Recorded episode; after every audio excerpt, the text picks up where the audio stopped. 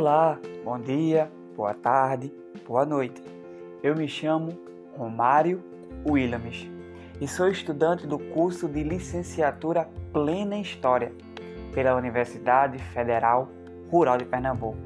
Eu queria afirmar inicialmente que a disciplina Linguagens Alternativas para o Ensino da História, ministrada pela professora e doutora Lúcia Barbosa, contribuiu em larga escala para que eu pudesse depreender novas formas e novas maneiras de transmitir o ensino da história. Sem dúvidas, essas dez semanas, entre aulas e debates, atividades e interações, tanto síncronas como assíncronas, certamente me fez ter muitos desafios, conquistas, aprendizados, necessidade de sair do comodismo, ou seja, do conforto do ensino tradicional. E eu pude assim migrar, se deslocar para aprender as diversas e novas formas de transmitir a história.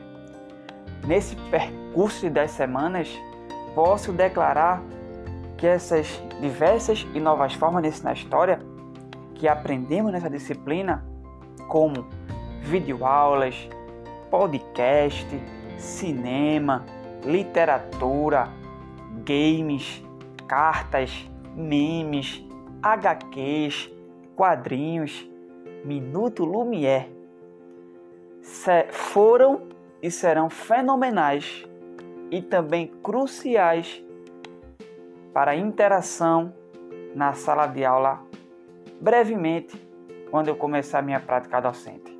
Vivemos em tempos de memória e pós-verdade. E ensinar história não é nada fácil diante dessas circunstâncias. A memória normalmente é associada à seletividade. Dessa forma, só é rememorado o que é cômodo lembrar e a escola se tornou um lugar de disputa das memórias.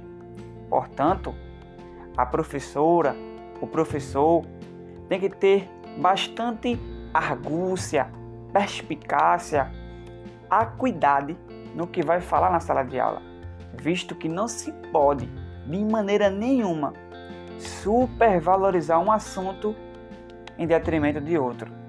Temos que ter ciência que existe a história que é comumente ensinada e a consciência histórica construída nas relações sociais e familiares das alunas e dos alunos. E saber fazer essa conexão é primordial para o docente. A pós-verdade é vigente na sociedade contemporânea. O enaltecimento do apelo às emoções, as crenças, as certezas infundamentadas em detrimento, em desfavor da razão, é evidente. A manipulação de fatos e o distanciamento da construção de um conhecimento empírico, científico, infelizmente, é notório.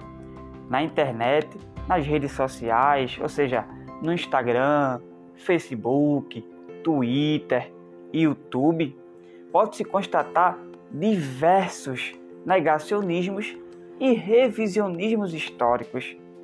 Nas atividades que a nós foram solicitadas nas aulas, a disciplina, podemos observar numerosos revisionismos e negacionismo da história. E detalhe, absurdamente infundamentados, sem nenhuma fonte confiável e eram grandiosos os achismos. E isso de fato afeta tanto a construção como a reconstrução do conhecimento histórico na sala de aula. Por isso, a importância precípua do professor ter ciência desses meios e combater esses disparates, esses absurdos oriundos de diversos meios sociais, tecnológicos e, sobretudo, na própria internet. O sujeito da educação no século XXI está dentro de um sistema escolar massificador e homogeneizador, no qual, infelizmente, todos são tratados de maneira igual, independente de suas diferenças socioculturais e socioeconômicas. Torna-se, portanto, uma inclusão excludente. A democratização do ensino necessita visibilizar essas diferenças, essas diferenças. Esse sujeito, alvo da educação moderna, ele está atrelado às novas tecnologias, às redefinições curriculares que vem ocorrendo desde a redemocratização em 1985.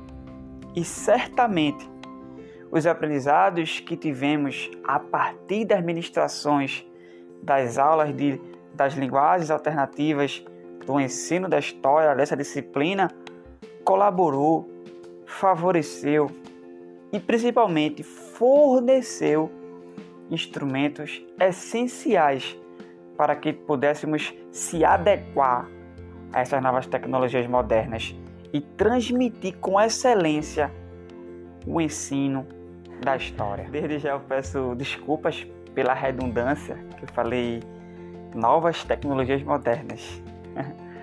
Mas agradecendo a você, professora, diretamente por essa disciplina maravilhosa, eu posso afirmar com precisão que essa disciplina Linguagens Alternativas para o Ensino da História, ministrada por você, professora, foi fenomenal para mim.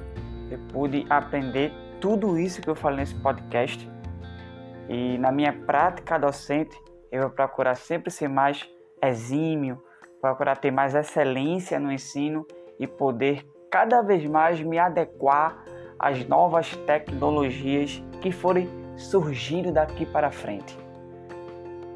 E der certo, eu vou poder contribuir para o melhor aprendizado das minhas futuras alunas e futuros alunos. Muito obrigado, professora Lúcia.